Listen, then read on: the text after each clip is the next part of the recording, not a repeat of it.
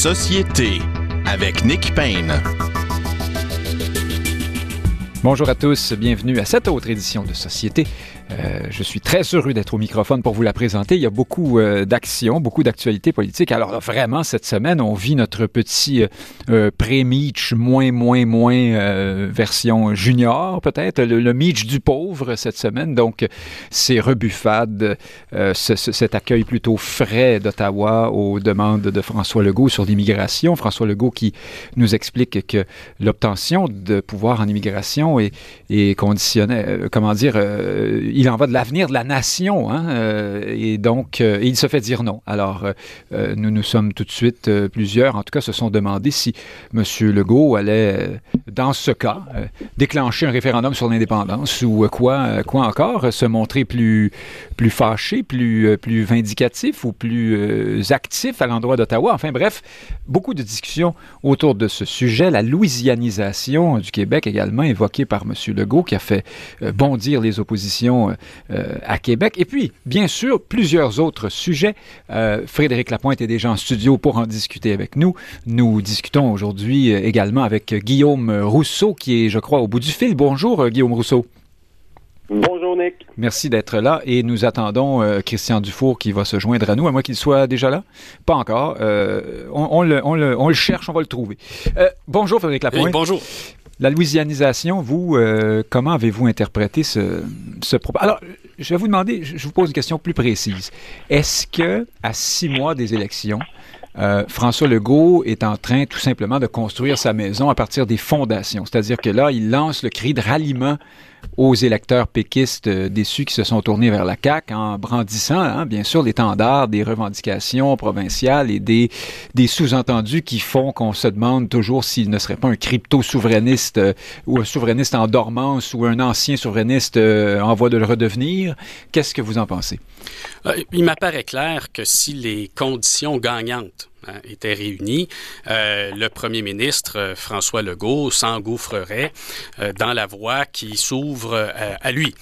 ça m'apparaît évident, ça apparaît évident probablement également à ses adversaires politique, ça apparaît évident. Oui, mais pas à ses collègues dans son parti, par exemple. Mais pas, mais pas aux collègues dans son parti. Alors, euh, le, député caquiste moyen, sa perspective à la fois temporelle et politique, sans vouloir rien leur enlever, ben, c'est quand même passablement limité. Hein. On ne parle pas d'une députation qui a un historique de réflexion sur le Québec particulièrement profond. Donc, il pourrait se réveiller dans deux ans avec un parti qui leur dit, avec un premier ministre, un chef qui leur dit, ben, c'est dans cette direction-là qu'il faut aller, puisque comme c'est prévisible, ben, l'État canadien ne va pas se départir de pouvoirs euh, que tout État considère importants euh, en matière d'immigration internationale ou de migration en général. L'entente entre Ottawa et Québec à cet égard euh, dans le monde est assez exceptionnelle. Je, je pense que juste entre le Cachemire et la Fédération indienne là qu'on a des, des, des, des, ententes qui vont un peu plus loin là pour réguler par exemple l'immigration entre la province du Cachemire puis le reste des Indes. Donc c'est déjà nous sommes déjà très autonomes comparativement aux, comparables euh, ailleurs dans le monde. Exact, mais c'est peut-être pas suffisant. Et c'est là où le, discours de euh, François Legault est une forme de pédagogie à l'intention euh, des Québécois, du moins ceux qui se disent appartenir à la nation et qui tiennent à l'existence de cette nation. Et il se peut qu'au bout des courses, les gens se disent effectivement, ben, ces pouvoirs, nous en avons besoin et il n'y a qu'une seule avenue pour les acquérir et c'est de faire l'indépendance du Québec. Donc à cet égard, on a un gouvernement caquiste qui pratique à peu près en tout point ce qu'on aurait pu imaginer d'une gouvernance souverainiste de la part d'un gouvernement du Parti québécois. En tout cas, c'est comme ça qu'on l'a, à peu près ce qu'on proposait d'ailleurs à l'époque euh, au Parti québécois de Pauline Marois notamment, cette gouvernance euh, combative là, à l'intérieur du Canada, mais on complétait la phrase en disant euh, comme on va se faire dire non, ça fera la démonstration que la souveraineté est nécessaire. C'est à peu près ça qu'on disait. François Legault dit j'ai confiance, je vais rapatrier les pouvoirs. Personne ne euh, voit comment ça va se faire. Et avec les tensions qu'on connaît là, au sein du Parti québécois. Donc, il y en a qui s'en désolent, là, mais euh, la situation politique au Québec est assez optimale. C'est-à-dire que vous avez un parti nationaliste de gouvernement qui n'est pas le Parti québécois, mais qui se comporte un peu de la sorte. Et vous avez un Parti québécois qui est un peu délesté de cette responsabilité, de cette obligation et qui, conséquemment, peut être beaucoup plus souverainiste. de pas mal d'électeurs aussi. Oui, mais il peut être beaucoup plus souverainiste que s'il avait encore cette euh, responsabilité sur les épaules. Donc, on a, on a peut-être une situation qui est assez optimale au Québec. Pour faire des gains, vous pensez. Guillaume Rousseau, est-ce que nous sommes dans cette situation que décrit doctement euh, Frédéric Lapointe euh, et avec optimisme, ou est-ce que nous sommes devant une pièce de théâtre dans laquelle chacun tient son rôle? Il faut, pour François Legault, jouer la carte du presque souverainiste qui retient ses chevaux pour ensuite parler de pouvoir d'achat et d'autres choses quand la vraie campagne commencera. Donc d'abord sur la question de la, de la Louisiane, c'est pas si nouveau. Ben, le terme Louisiane est peut-être nouveau, mais rappelez-vous, à la dernière élection, M. Legault avait évoqué le fait que ses petits-enfants n'allaient peut-être pas parler français, des choses comme ça. Donc c'est pas complètement euh, nouveau. En même temps, il pouvait pas donner l'exemple du Nouveau-Brunswick ou du Manitoba parce que c'est des alliés dans, dans les relations intergouvernementales. Donc d'où l'exemple de la Louisiane qui est un peu exagéré, mais on, on comprend le propos. Donc moi, je trouve que c'est pas complètement nouveau. Comme je vous dis, il y avait déjà eu des, des références dans ce sens-là. Puis ensuite, moi, j'achète pas nécessairement la thèse du euh, de l'espèce de stratégie souverainiste plus ou moins cachée. Moi, je pense que la stratégie de M. Legault, c'est d'attendre le retour au pouvoir du Parti conservateur du Canada pour aller chercher des pouvoirs.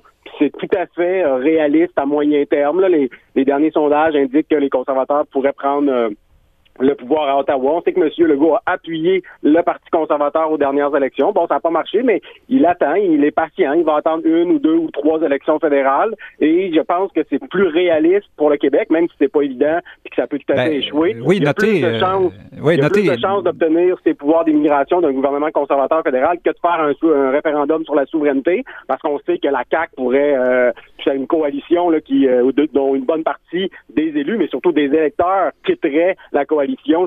Euh, Legault voulait faire un référendum sur la souveraineté. Fait que moi, je pense plutôt qu'on est dans une optique sincère de tentative de renouvellement du fédéralisme, sachant que ça ne se fera pas à court terme sur le gouvernement Trudeau, mais on mise plus à du moyen terme avec un possible retour des conservateurs au pouvoir. Quand on parle des conservateurs, euh, Guillaume Rousseau, il euh, faut dire que lorsqu'on suit la, course, on peut pas dire que l'ouverture envers le Québec est à la mode tellement. Hein? on est même plutôt dans une sorte de, de, de néo-multiculturalisme conservateur. ce sont des professions de foi les unes après les autres par de, ben, plusieurs candidats contre les lois québécoises. Hein? C'est ça, il y a deux choses. Il y a la question loi 96, loi 21, où, bon, M. Poilier voulait pas nécessairement, effectivement, que le fédéral les conteste, mais il dit, bon, une fois si j'arrive en poste puis que le procureur général du Canada est déjà dans la contestation, je vais pas nécessairement m'en demander de se retirer. Bon, c'est un peu un recul, là, mais on comprend, on comprend un peu sa position. Et je pense qu'il faut différencier la question de est-ce que le gouvernement fédéral va devant les tribunaux, entre guillemets, défendre la Charte canadienne versus le respect de l'autonomie provinciale? C'est deux dossiers qui sont liés, mais qu'on peut aussi distinguer. Donc, je pense que l'optique des conservateurs, c'est de dire on n'a pas le choix d'apparaître à la défense de, toutes les minorités et tout, la Charte canadienne, mais ce qui n'empêche pas qu'on puisse être favorable à l'autonomie provinciale et à celle du Québec en particulier. Donc, c'est une ligne mince, c'est pas évident, mais je pense que c'est la ligne vers laquelle euh, risque de, de s'enligner le Parti conservateur, qui, de toute façon, à la fin de la journée, s'il veut un gouvernement majoritaire, il a besoin d'avoir des sièges au Québec. Donc, à un moment donné, on, là, là, ils courtisent leurs membres, qui sont essentiellement à l'extérieur du Québec, avec à la limite parfois une rhétorique anti-Québec, mais le jour de l'élection générale, ils ont besoin d'une vingtaine, trentaine de sièges au Québec et ils ne les auront pas autrement qu'en s'engageant en allant plus loin que Auto et chez eux, qui déjà est allé assez loin. Hein, on se rappelle, rapport d'impôt unique, etc. Ben oui, c'est ça, c'est ce qui a fait dire à, aller plus loin, ce qui a fait, pas le choix. Oui, ce qui a fait dire à certains euh, conservateurs, ben même, même quand on va loin, ça, ça ce n'est pas payant au Québec, donc euh, aussi bien tenir la ligne dure et faire des gains ailleurs. Enfin, c'est à suivre. Christian Dufour nous a rejoint, politologue, auteur bien connu, vous connaissez bien. Bonjour, Christian Dufour. Bonjour, Nick. Merci d'être avec nous. Alors vous, euh, les, les péripéties, les, les circonvolutions, les déclarations euh, des derniers jours de François Legault sur l'immigration. Est-ce que, alors, les uns disent que c'est une stratégie, euh, celle que vient d'évoquer Guillaume Rousseau, souverainiste cachée, visant à provoquer une crise sur laquelle on pourrait ensuite euh, mettre le train de l'indépendance en marche, ou est-ce que c'est peut-être aussi une stratégie purement électorale, électoraliste, c'est-à-dire de rallier le vote, s'assurer là de bien vider le Parti québécois au, au départ de cette longue pré-campagne électorale? Qu'est-ce que vous en pensez, ou est-ce qu'il y a autre chose sinon? Ben moi, je suis toujours un peu méfiant à l'égard des, grosses stratégies puis des prospectives à long terme, parce qu'en politique, c'est extrêmement périlleux que de faire ça. Ce qui peut arriver, je pense aussi, c'est que M. Legault soit sincèrement inquiet en ce qui a trait au dossier de, de l'immigration il aurait bien raison euh, d'être inquiet. Évidemment, de parler de louisianisation dans un premier temps, ça, ça, semblait très maladroit parce que ça a permis à beaucoup de commentateurs de ridiculiser le propos de M. Legault en disant c'est exagéré, euh, c'est pas la louisianisation qui menace. Euh, mais là, le temps passé, puis je trouve qu'il a réussi à attirer quand même l'attention euh, sur le dossier de l'immigration et ça, c'est très, c'est très positif parce que au fond, on a perdu le contrôle de l'immigration au Québec c'est de plus en plus euh, évident, puis il y a beaucoup de commentateurs qui le font euh, ressortir, euh, face à un multiculturalisme canadien qui, qui est devenu littéralement délirant. rappelons que là, on parle vraiment de, de, de le seuil d'immigration au, au, Canada, c'est de 500 000 par année, un demi-million d'immigrants par année. C'est énorme. On, on parle d'un projet national où on aura un Canada de 100 millions d'habitants, donc c'est très menaçant pour le Canada. Puis une chose qui est quand même le, désolante, le Québec, vous voulez dire, oui. Ouais, une chose qui est désolante, c'est que sur le plan fédéral, euh, vraiment, sauf le Bloc québécois, évidemment, il n'y a aucun parti, y compris le Parti conservateur, qui conteste le multiculturalisme canadien, même dans ses affaires, des faits extrêmes. Ça, c'est très décevant. En ben, fait, le Parti conservateur est tout à fait euh, multiculturaliste jusqu'au bout des ongles. En tout cas, ses, ses candidats actuels, euh, Christian Dufour, c'est ce qu'on a Donc ça, c'est très décevant. Euh, parce que moi, je, je prétends que euh, autant le multiculturalisme plus modéré, ça me dérange pas, mais au Canada, c'est devenu délirant. Parce qu'on parlait il de. N'y a aucune limite euh, au multiculturalisme. Puis écoutez, un demi-million d'immigrants par année, là, il y a juste le Canada qui se lance dans ce genre d'opération-là, sans, sans aucune considération pour les conséquences pour le Québec. Le Québec, c'est quand même la nation euh, fondatrice sur le plan identitaire du Canada.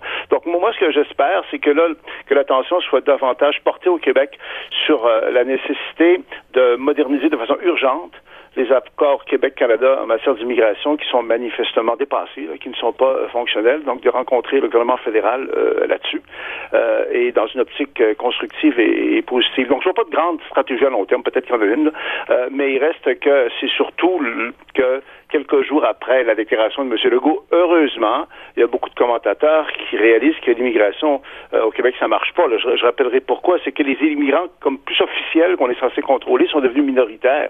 Euh, ce qui est devenu de plus en plus important, ce sont les résidents temporaires. Bien sûr, euh, 160. Ça, euh... Le chemin Roxham, le chemin Roxham, c'est une aberration, c'est un déshonneur. Puis là, à ce rythme-là, si ça continue, ça va être 30 000 personnes euh, par année.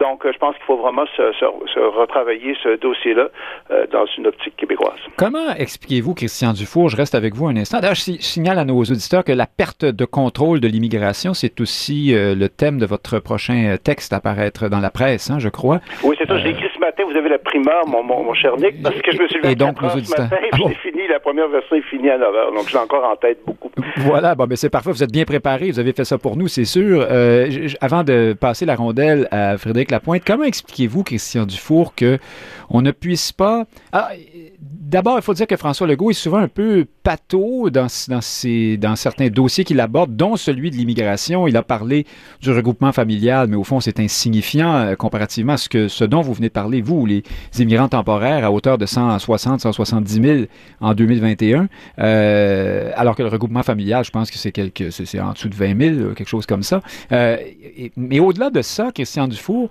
il, il ne semble pas possible d'aborder la question de l'immigration sans la levée de bouclier euh, maintenant très habituelle avec les accusations exorbitantes de xénophobie et de, alors vous avez ceux qui disent que on fait porter le blâme aux immigrants. Monsieur Legault serait en train de nous dire que les immigrants sont le problème en quelque sorte.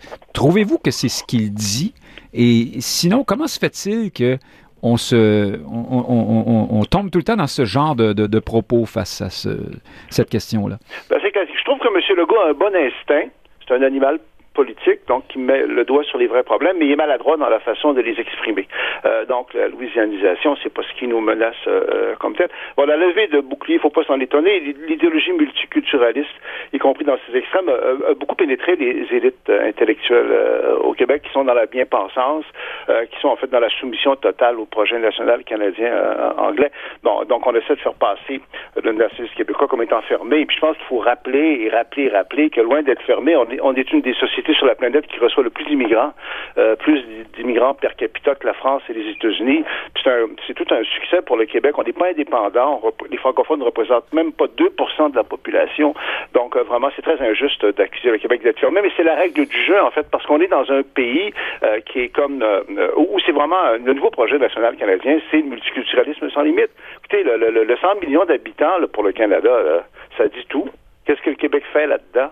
Donc moi, ce que j'espère, c'est que après l'élection, la prochaine élection, euh, et puis c'est pas vrai qu'un gouvernement québécois fort, ça n'a aucun impact. Il y a une espèce de défaitisme au Québec, euh, chez beaucoup de souverainistes d'ailleurs, euh, où les gens semblent convaincus a rien à faire de toute façon. Ah, ben ça, je vous le fais pas dire. Que, que, que Ottawa va toujours dire non. Moi, j'embarque pas du tout là-dedans. Ce qu'il faut, c'est s'asseoir avec le gouvernement fédéral. Dire, écoutez, il y a des accords Québec-Ottawa en matière d'immigration qui remontent à, je pense, 1991, qui sont manifestement euh, démodés. Il faut, euh, en fait, négocier autre chose. Et il faut pas prendre pour acquis que le fédéral va dire non, non, non. Euh, je passe la rondelle à Frédéric Lapointe. Euh, cette semaine, donc, haute en couleur, euh, sur la question de l'identité et la, la, question nationale et, et de l'immigration notamment, a été marquée par d'autres événements qui sont venus converger un peu pour nous donner une espèce de musique intéressante. Une déclaration de Lucien Bouchard qui réitère que la souveraineté, ce serait, ce serait bien beau, mais c'est à peu près impossible et surtout, ce serait un peu délirant que de la proposer directement euh, aux Québécois euh, maintenant, comme ça, l'aurait été il y a cinq ans ou dix ans d'ailleurs, selon M. Bouchard. Hein. Fait longtemps qu'il tient ce, ce propos. Et puis, euh, en même temps, vous avez Bernard Drinville, ancien ministre sous Pauline Marois, ancien candidat à la direction du Parti québécois, qui passe donc à la CAQ. Rappelons que M. Drainville, lorsqu'il s'est présenté comme chef du PQ, proposait un moratoire d'une dizaine d'années euh, sur la question euh, de la souveraineté. Euh, est-ce qu'on est au fond devant le rassemblement de cette espèce de souverainisme euh, incantatoire, là, le souverainisme de la profession de foi, mais qui au fond est surtout nationaliste. Euh, et euh, le, Drainville serait un peu le cri de ralliement à la CAQ pour ces gens-là. Ben écoutez, si la question de la réaction appropriée du gouvernement à un refus continuel du gouvernement fédéral d'ici un, deux ans, soit avec François Legault comme premier ministre, ou soit, euh, comme c'est prévisible, euh, une course à la chefferie où ce débat-là est posé, euh, ben moi, je suis assez, assez content de savoir qu'il y a une Caroline Saint-Hilaire et un Bernard Drinville dans le caucus Vous faites bien d'ajouter Caroline Saint-Hilaire. et bien sûr, tous les, les, proches de Bernard Drinville qui étaient déjà avec François Legault, les anciens péquistes, les chefs de cabinet, Jonathan Valois, ancien président du Parti québécois, c'est une vraie, c'est le, le PQ2. Dans, dans, dans le cas de Jonathan Valois, je me serais gardé une petite gêne. Quand on préside un parti, euh, peut-être qu'on hein, a un certain devoir de réserve qui vient avec. Ça, ça je lui ai déjà dit. Euh, mais dans le cas de Bernard Drainville, euh, Bernard Drainville... Vous réglez vos comptes aujourd'hui, oui. Bernard est très convaincant. Hein. C'est quelqu'un qui peut intervenir dans un caucus et amener le caucus là où il n'allait pas. Donc, c'est pas une présence anodine au sein de la CAQ. maintenant, vous savez, les commentaires de Lucien Bouchard, il est égal à lui-même depuis un, un, certain nombre de décennies. Je pas certain que ce soit euh, une nouvelle. Mais sur le fond des choses, j'aimerais euh, lui répondre euh, que s'il n'y avait pas eu de menaces référendaires durant les années 70, il y aurait très probablement eu un rapatriement de la Constitution hâtif.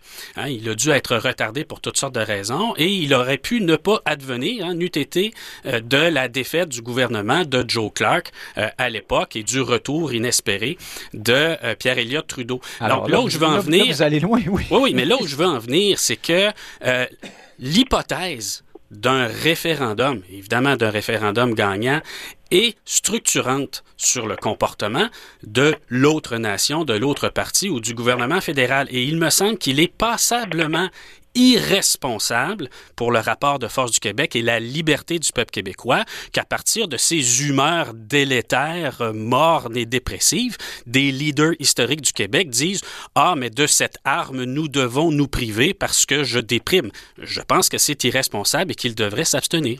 Guillaume Rousseau, euh, sur ces gens qui. Alors, vous connaissez bien les cercles péquistes vous-même et bloquistes, la famille souverainiste.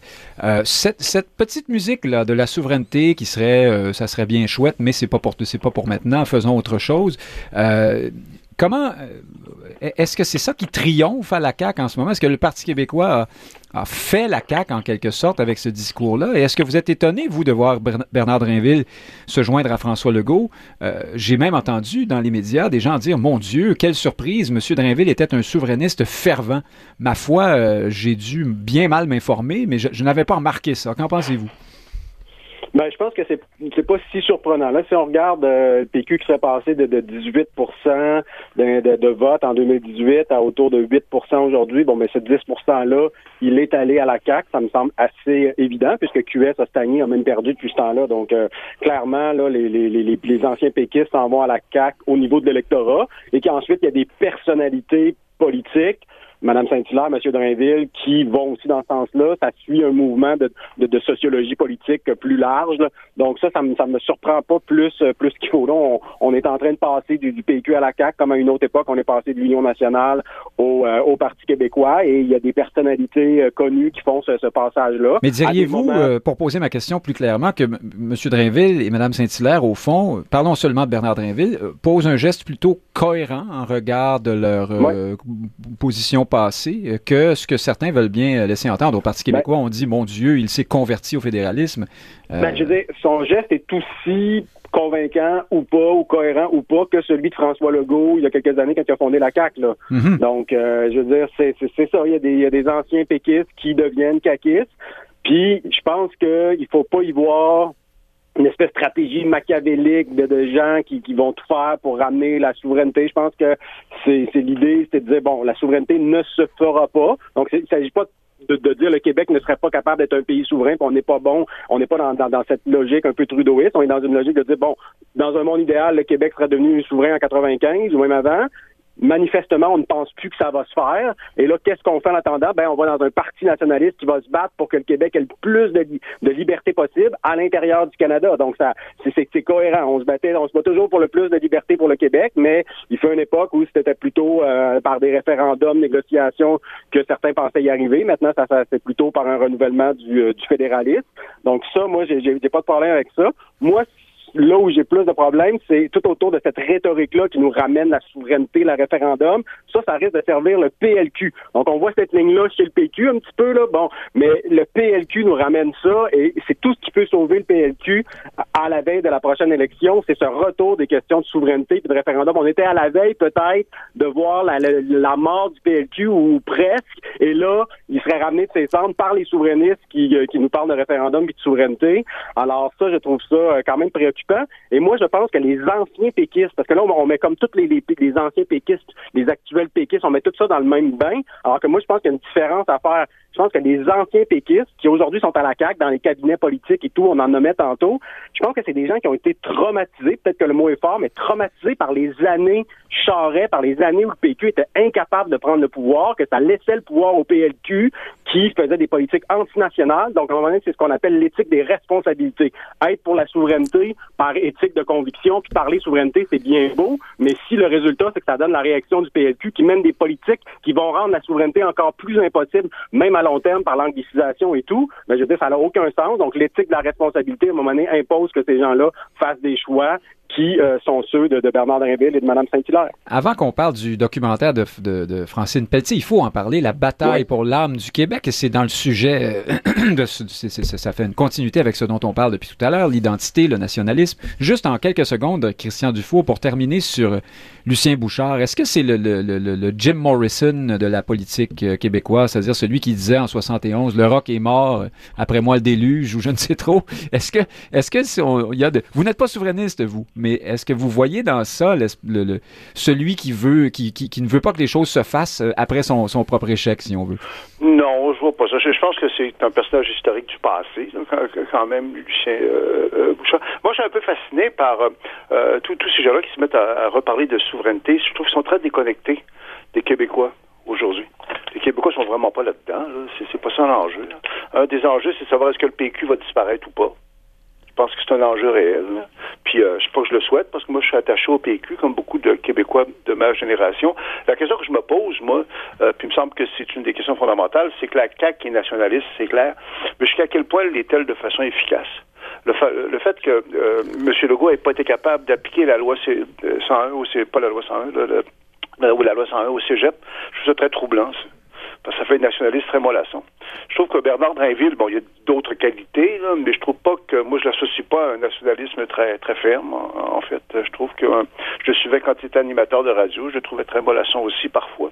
Moi, c'est un peu ça la question que je me pose. Bon, c'est le c'est la CAQ qui est au pouvoir euh, pour un bon moment.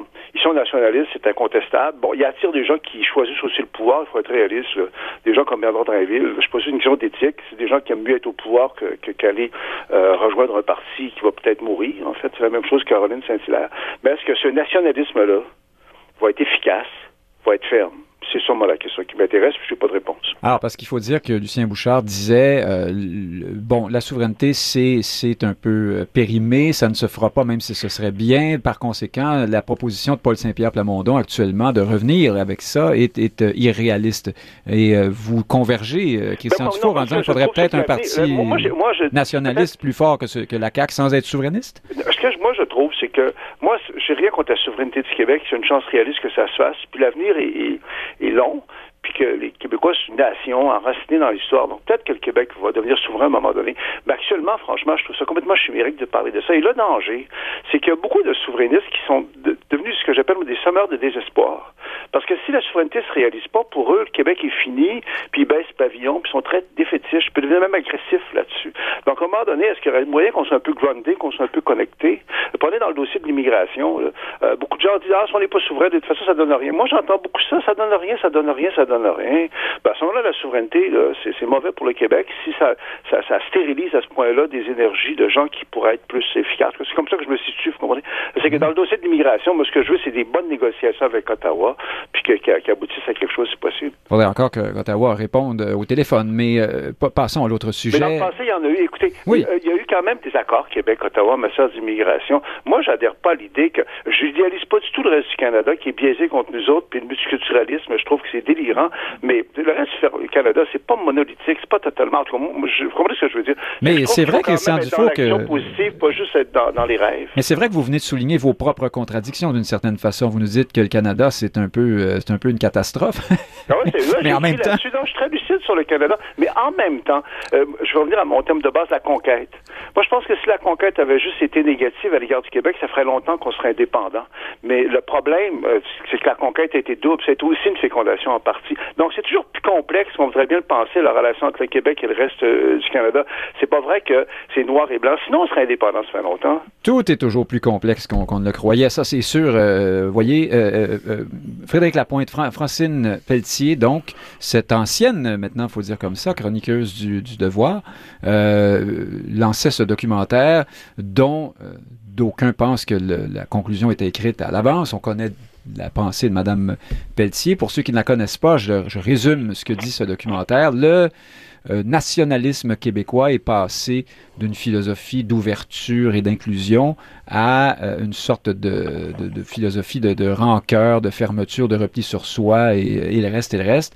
Et c'est terrible. Est-ce que vous voyez l'histoire sans les qualificatifs. Est-ce que vous diriez qu'effectivement, le nationalisme ou l'affirmationnisme ou l'autonomisme du Québec est aujourd'hui plus euh, identitaire, euh, plus, plus tourné vers la majorité euh, historique francophone, appelons-la comme ça? Non, non, c'est pas pas la tendance lourde.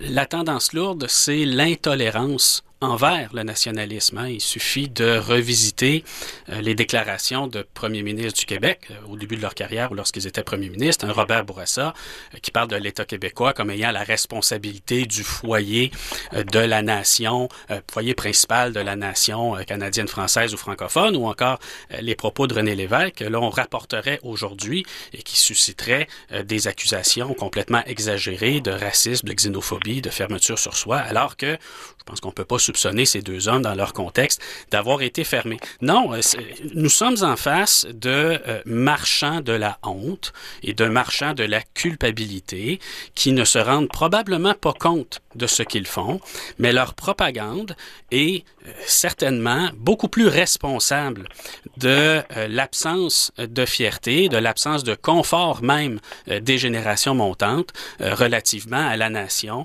qui est la leur. Alors, ils se saisissent de décisions décisions politiques qui, à certains égards, sont microscopiques. Hein, imposer deux, trois cours de français dans un collège anglophone, hein, ce serait supposément un génocide culturel pour les Autochtones, ou encore un code vestimentaire dans les institutions publiques, hein, les institutions de l'État, hein, et tout ceci justifierait la, de, la laïcité. la, laïcité, oui, c'est un code vestimentaire. Non, pas des questions de code vestimentaire dont on a parlé euh, ces dernières semaines. Ce qui provoque à peu près les mêmes réactions, hein, par mm-hmm. ailleurs, hein, touchez pas à ma liberté. Et donc, on, on, explique aux jeunes que leur société est raciste, esclavagiste, xénophobe, parce que il y a deux, trois décisions là, qui retroussent le poil de quelques militants. C'est profondément irresponsable d'en faire une thèse générale, comme Francine Pelletier le fait, et quand ils vont constater que les générations montantes sont de plus en plus désenracinées, ben, tout ce qu'ils vont trouver à faire, c'est accuser les gens qui ont pris des décisions, alors que c'est eux-mêmes qui sont les porteurs de cette propagande. Alors, Guillaume Rousseau, euh, Frédéric Lapointe est remonté jusqu'à René Lévesque, grosso modo. Euh, si on porte la loupe sur la période, disons, le Québec d'à partir de 95, n'est-il pas vrai tout de même qu'il y a eu une sorte de retour aux questions euh, identitaires, appelons ça comme ça, euh, sous, disons, sous Pauline Marois, là, fin des années 2000, début 2010? Oui, tout à fait. Il faut comprendre que ça avait été un peu abandonné à la fin des années 90, début 2000. Hein, la, langue, on en faisait le moins possible. On créait une commission Larose qui accouchait d'une souris. Bon, euh, donc il y a eu des années, là, post 95, où le Parti québécois fait pas beaucoup pour l'identité, alors que la langue euh, devenait euh, déclinait, le français commençait à décliner. Il y avait une montée des accommodements religieux déjà et tout. Donc il y a eu quelques années là où le nationalisme était plus faible. Ensuite, il est revenu en force.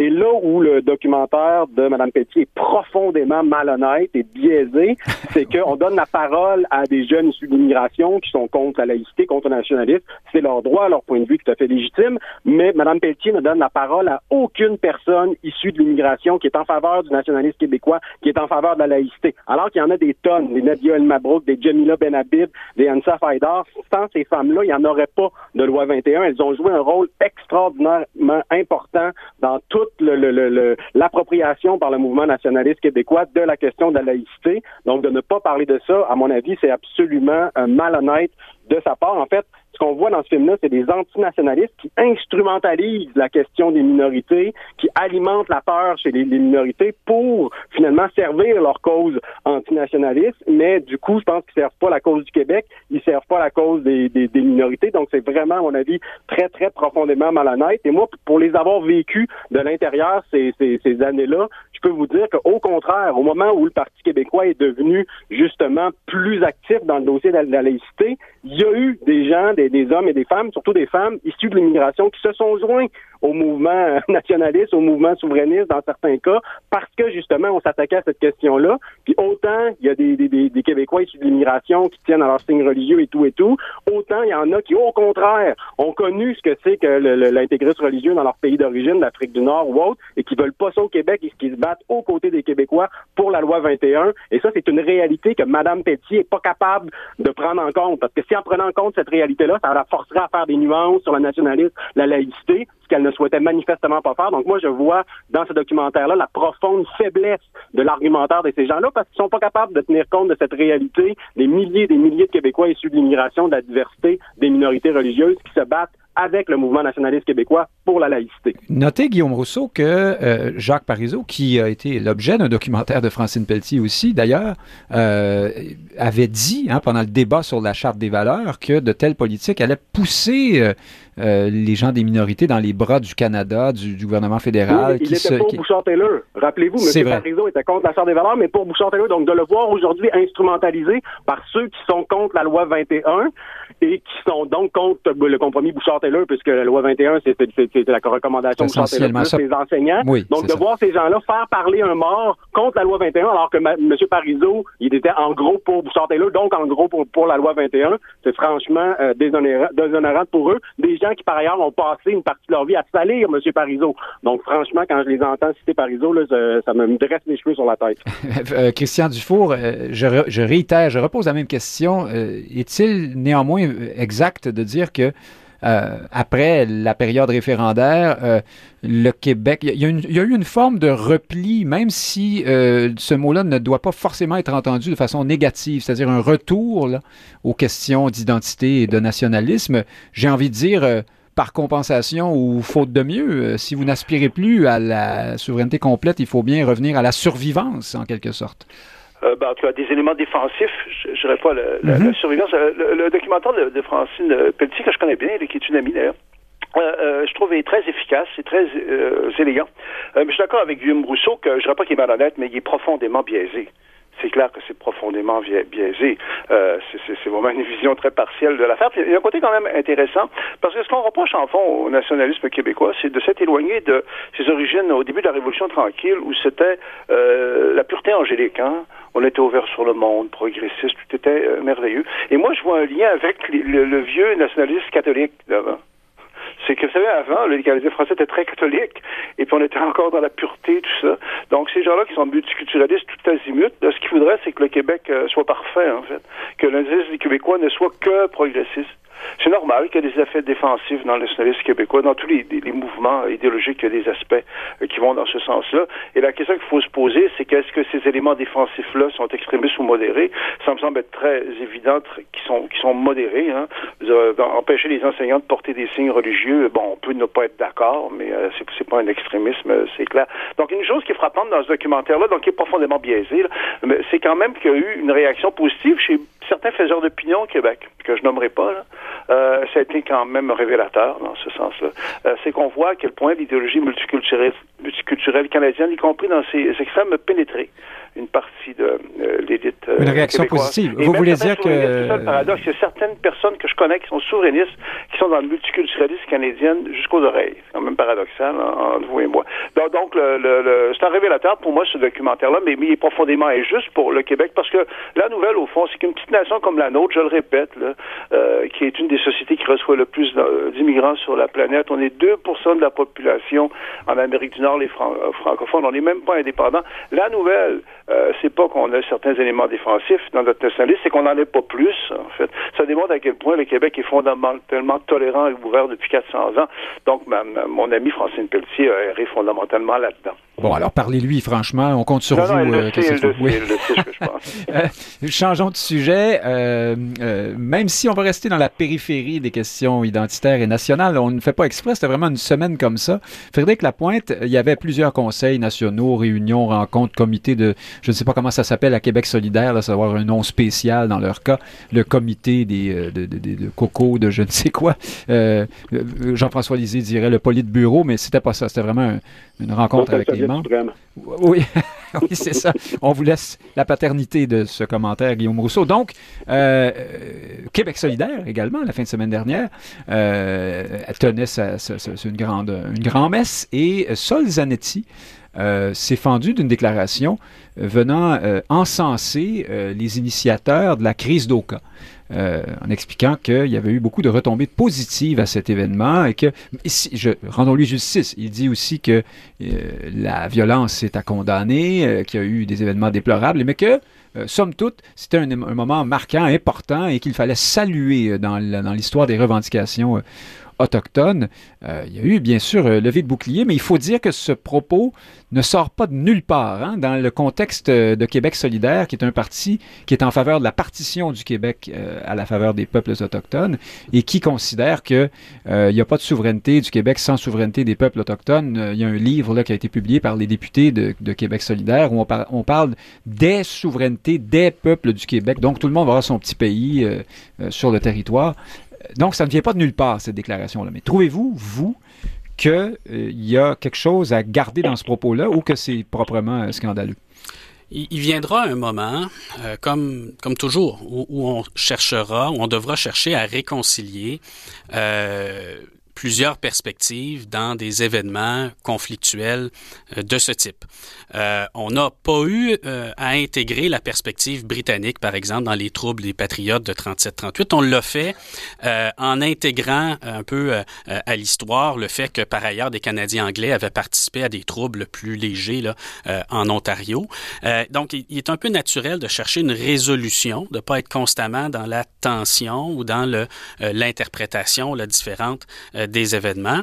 Euh, il reste que euh, du côté de Québec solidaire, dans le climat euh, actuel et celui qui viendra que de glorifier le recours aux armes à feu pour faire valoir des revendications, et en particulier des revendications territoriale, hein, et qu'en plus, c'est un parti qui répète à, qui voudrait bien l'entendre, et il semble être très nombreux, que nous ne vivons pas chez nous lorsque nous vivons à Montréal. Hein, paraît-il que nous vivons euh, chez des gens qui sont arrivés après nous là, dans la périphérie de Montréal et qui étaient accueillis par les nôtres, tout le débat sur le territoire non cédé.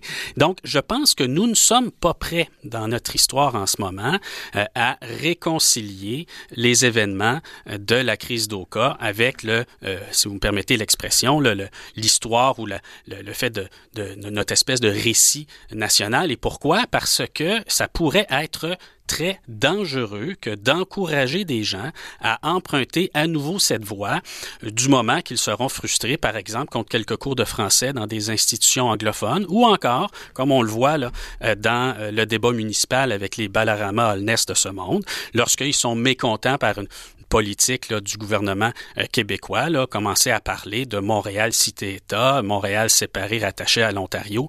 Donc non, moi je pense que toutes les formations politiques du Québec doivent au contraire travailler à réduire la probabilité que des militants radicalisés prennent les armes pour faire avancer leur agenda politique.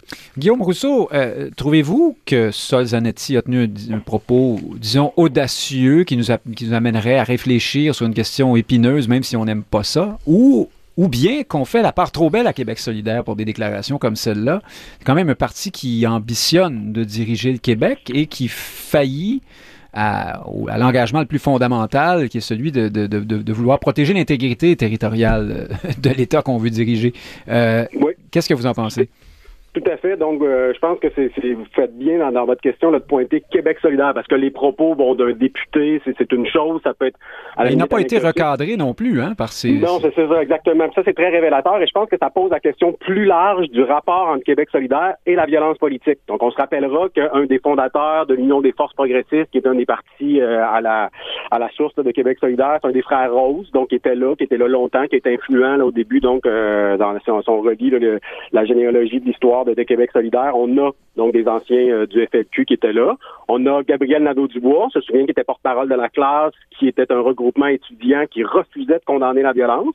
C'est quand même pas rien en démocratie. Et là, on a ces propos de Sol Zanetti qui bien qu'il y, avait des nuances, puis que vous avez bien fait de les rappeler, c'est quand même une banalisation du meurtre du caporal Lemay, un policier. Donc, non seulement la violence politique, mais la violence contre les forces de l'ordre, qui en démocratie est particulièrement problématique. Là, on vient banaliser ça dans un contexte, en plus, où il y a une certaine hystérisation autour de la loi 96, la question autochtone et tout. Euh, il, y a, toutes sortes de, de militants notamment chez les Mohawks qui sont très, très remontés contre la loi 96. Donc, c'est vraiment pas le temps de banaliser le meurtre d'un policier pendant la crise d'Oka. Donc, ce sont des, des propos incroyablement irresponsables et le fait effectivement qu'il n'ait pas été recadré par son parti, ça met vraiment le doigt sur les rapports trouble entre Québec solidaire, la violence politique, et plus largement Québec solidaire et l'extrémisme politique, la, radicalité en politique, qui est une des euh, qui est un des, aspects de ce parti-là, mais qui est un petit peu peut-être pas suffisamment mis en lumière, notamment par les médias. Christian Dufour, euh, comment se fait-il que cette nouvelle n'ait pas retenu davantage l'attention? On en a parlé un petit peu, mais pas tant que ça. Je comprends que Québec solidaire demeure un tiers parti à ce jour, mais euh, c'est une force politique importante. Gabriel Nadeau-Dubois est parfois presque le chef d'opposition de François Legault, à certains moments en tout cas. Euh, et la crise d'Oka, c'est c'est un traumatisme, une humiliation pour les Québécois. Qui ne se souvient pas de John Chiachia qui signe un accord sur une table à pique-nique le long d'une barricade avec des, des, euh, sbires euh, masqués jusqu'aux oreilles? Ça, c'est pas des bons souvenirs, la crise d'Oka, non? Oui, mais ça fait 33 ans. Donc, c'est quand même vieux pour beaucoup de gens. C'est Oka, pour moi, évidemment, ça, représente quelque chose de très, très intense, de très négatif. Mais ça fait 33 ans. Euh, puis aussi, M. Zanetti, il y avait 8 ans à l'époque de la crise d'Oka. Oui, mais ça ne le dispense pas de s'instruire un peu. peut-être un peu un manque de sensibilité. Parce que pour qui, moi je suis assez d'accord avec ce que dit Guillaume Rousseau, c'est que c'est irresponsable et aberrant, mais j'ajouterais quelque chose. Parce que moi, j'avais pas eu 8 ans quand c'est arrivé. Euh, c'est que euh, ça a été tellement injuste à l'égard du Québec ça a tellement été irrespectueux à l'égard du Québec. Puis il faut voir ça pas juste dans le contexte des relations avec les Autochtones, c'est dans le contexte des relations avec le Canada anglais. Ça a fait immédiatement suivre suite euh, à l'échec de l'accord du lac Meach au rejet indigne par le Canada anglais d'un accord qui avait été signé unanimement par tout le monde. Et ça a tellement fait l'affaire des élites canadiennes anglaises, la crise d'Oka. Ils se sont découverts une sympathie unanime pour les revendications autochtones, alors que historiquement, le bilan euh, des francophones à l'égard des autochtones n'est pas parfait du tout, on s'entend, mais il est nettement supérieur au bilan des Canadiens anglais. Donc, ça a été une utilisation du dossier autochtone pour se déculpabiliser euh, tout de suite après la crise de la cause de l'ACMI. Donc, je trouve que M. Zanetti, il fait preuve d'une grande inculture historique et politique dans ce dossier-là. Au-delà du côté euh, du fait qu'il y a eu un mort, que c'était de la violence, c'est comme s'il n'est pas conscient du rôle que ça a eu dans la dynamique entre le Québec et le reste du Canada. Et moi, je persiste sur le 8 ans. Là. Il a lu ça dans les livres, peut-être, là, mais il l'a pas vécu comme adulte qui était capable, en fait, de réfléchir euh, profondément à la situation. Et pour le reste, pour la majorité des j'excuse d'être de revenir là-dessus, mais c'est 33 ans. Pour bien des Québécois, au cas, ça ne veut pas dire grand-chose. Ah, ça ne nous rajeunit pas. Euh, merci beaucoup, Christian Dufour, politologue, auteur Toujours un plaisir de vous entendre. Merci d'avoir été avec nous ce midi. Frédéric Lapointe, euh, vice-président du Mouvement national des Québécois, toujours, n'est-ce pas? Oui. Et euh, Guillaume Rousseau euh, porte de nombreux chapeaux, mais il est notamment avocat, juriste. Mais maintenant, vous êtes, vous avez eu un nouveau poste, Guillaume Rousseau, qui, m'échappe. Annoncez-nous nous le don, le nous don, vous dessus, je ne sais plus, allez-y donc.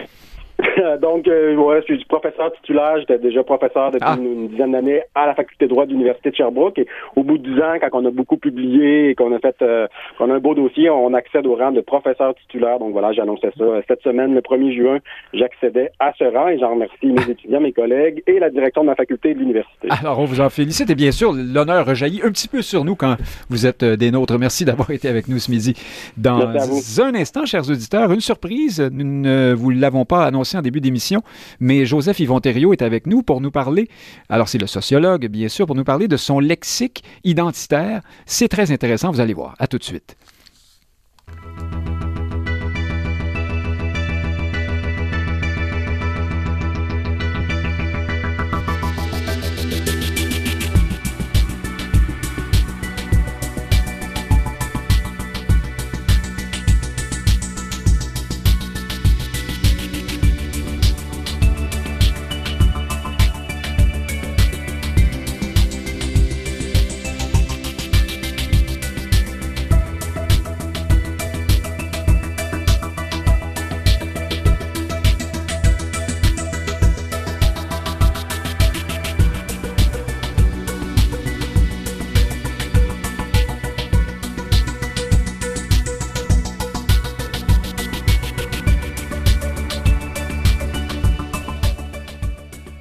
Alors, nous restons sur le sujet euh, de l'identité. Euh, décidément, l'émission de cette semaine euh, se déroule sous ce, à cette enseigne. le sociologue et auteur Joseph Yvon Thériault est avec nous. Bonjour, Joseph Yvon Thériault. Merci d'avoir accepté l'invitation. Vous avez euh, publié euh, cette semaine sur, euh, sur les réseaux sociaux votre lexique identitaire. Je pense que c'était dans la foulée du débat déclenché par le documentaire de Francine Pelletier, notamment et probablement dans le contexte là, de cette semaine qui est très porté sur les questions d'identité, ma foi. Alors, vous dites ceci, vous dites qu'il y a d'abord L'identitaire national, celui qui s'appuie sur une culture historique commune, il est donc conservateur par nature, dites-vous, mais il faut rappeler que le terme historique veut aussi dire évolutif, hein, euh, une culture donc évolutive. Euh, vous dites ensuite qu'il y a l'identitaire national qui s'appuie sur la peur de l'étranger autrefois peut-être l'anglais, aujourd'hui l'immigrant. Nous y reviendrons dans un instant. Puis ensuite, vous dites, il y a l'identitaire post-national qui s'appuie sur l'hybridation, le métissage, la fragmentation infinie des identités. Euh, vous dites que vous êtes vous-même un identitaire de type 1, mais revenons sur euh, le type 2, celui qui s'appuie sur la peur de l'étranger, Joseph Yvon Qu'avez-vous euh, voulu dire? Est-ce que le terme est trop fort? On va vous accuser de rentrer dans le concert des accusateurs de, de des phobes en tout genre, xénophobes, racistes et le reste? Je pense que pour moi c'est un c'est un lieu commun. Hein. Au départ, je, je, voulais effectivement là faire des distinctions qui m'apparaissent pas claires dans le débat actuel. Tout le monde parle d'identitaire, mais tu dis l'identitaire.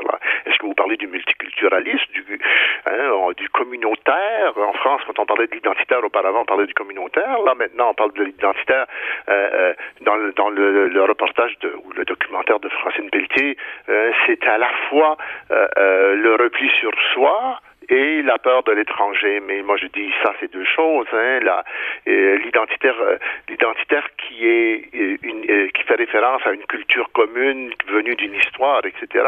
J'avais déjà appelé ça un nationalisme positif. Hein. Quelqu'un qui s'appuierait là-dessus, ben, il investirait dans la culture, il financerait Radio Québec. il, il veut dire dans le sens que ce serait un, un identitaire qui est endogène. Et l'identitaire que de type 2 que j'appelle qui s'appuie sur la peur de l'étranger, je dis euh, oui la peur de l'étranger ou j'aurais pu me dire la différence avec l'étranger du moins.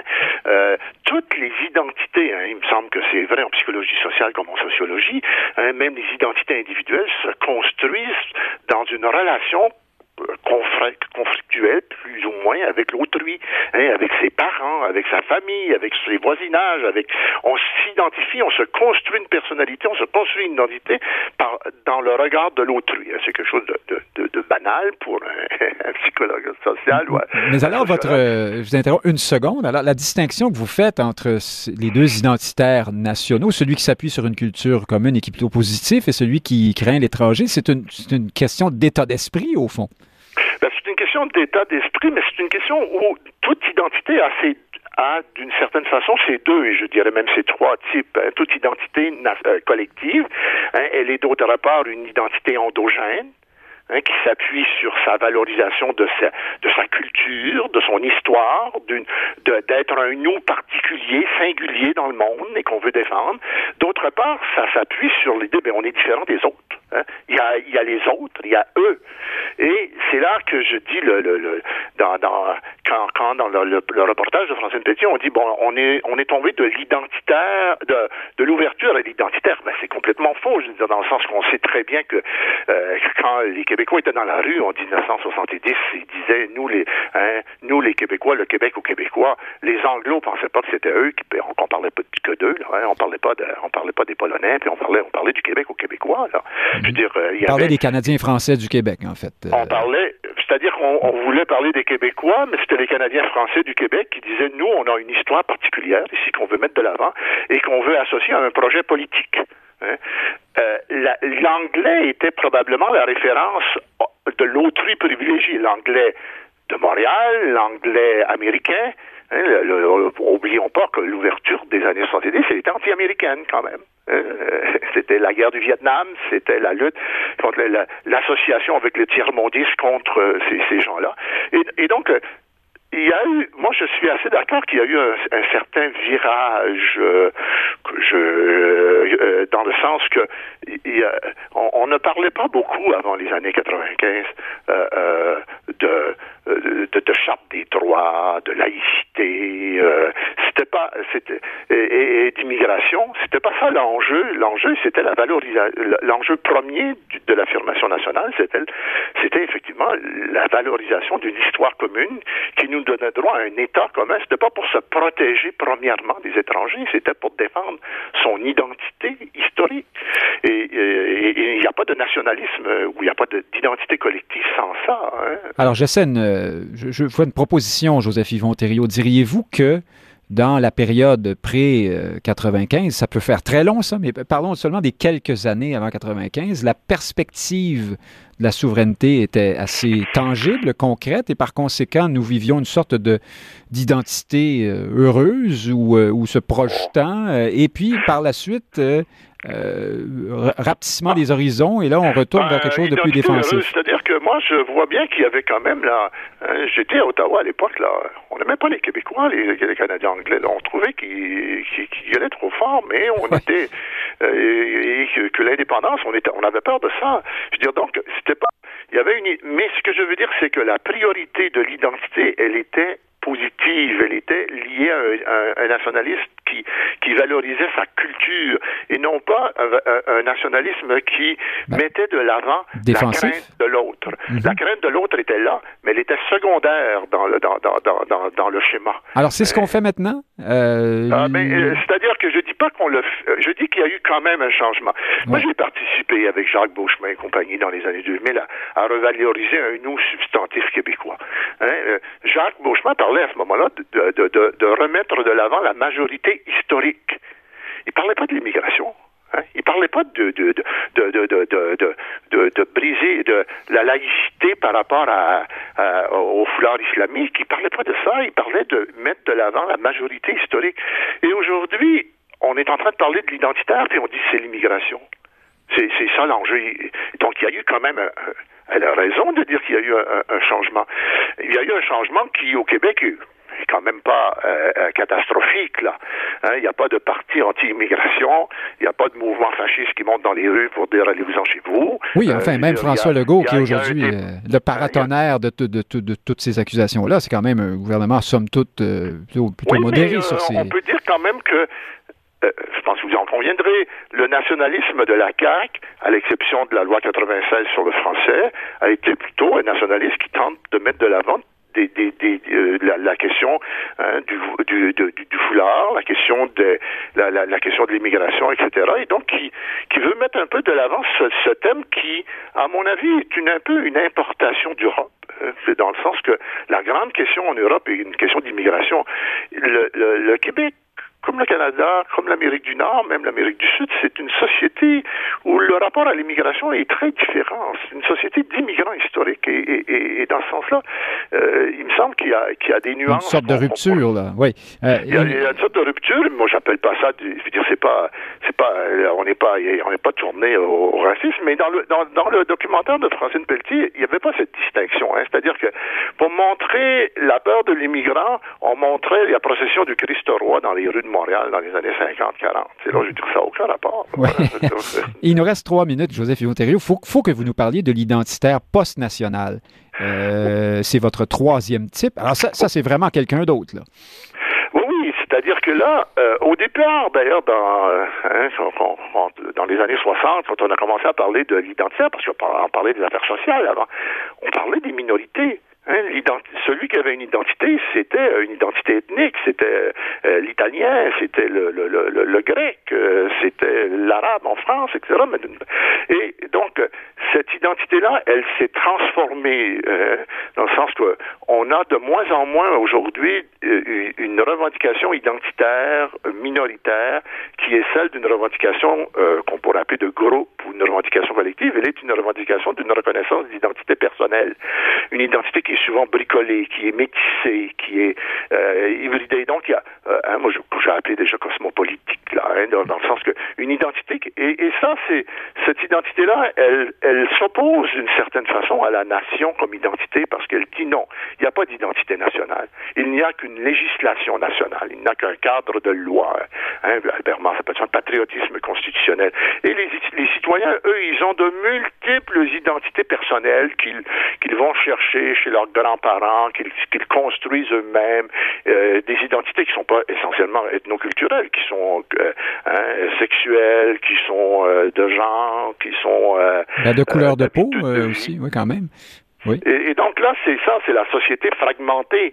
Hein, C'est-à-dire qu'il y a une il y a une revendication identitaire aujourd'hui qui qui se s'impose à partir d'une idée que la société, ce n'est qu'une multitude infinie de variations et qu'on ne peut pas faire du commun avec ça, autre que d'accepter de, se soumettre à une loi commune. Hein? Alors, donc, l'identitaire post-national, Joseph Yvon vous sourit moins, je pourrais dire ça. Oui, parce que moi, je pense que l'identitaire post-national conduit à la désaffiliation. Et à euh, l'archipélisation, diront euh, certains. C'est tout le temps que, oui, à la pulvérisation, à l'archipélisation, peut-être. Joseph Yvon Thériault, sociologue, auteur, nous devrons faire une émission complète sur ce sujet, euh, ma foi, foisonnant. Merci d'avoir été avec nous ce midi. D'accord, merci. Au, plaisir, chers auditeurs. Voyez, des nuances pour terminer. Il y a matière à réflexion dans ce qu'on vient d'entendre. Merci d'avoir été à l'écoute. C'est toujours une joie, vraiment, et un sentiment de privilège que de vous savoir nombreux à l'écoute. Et donc, j'espère la semaine prochaine. Merci à tous.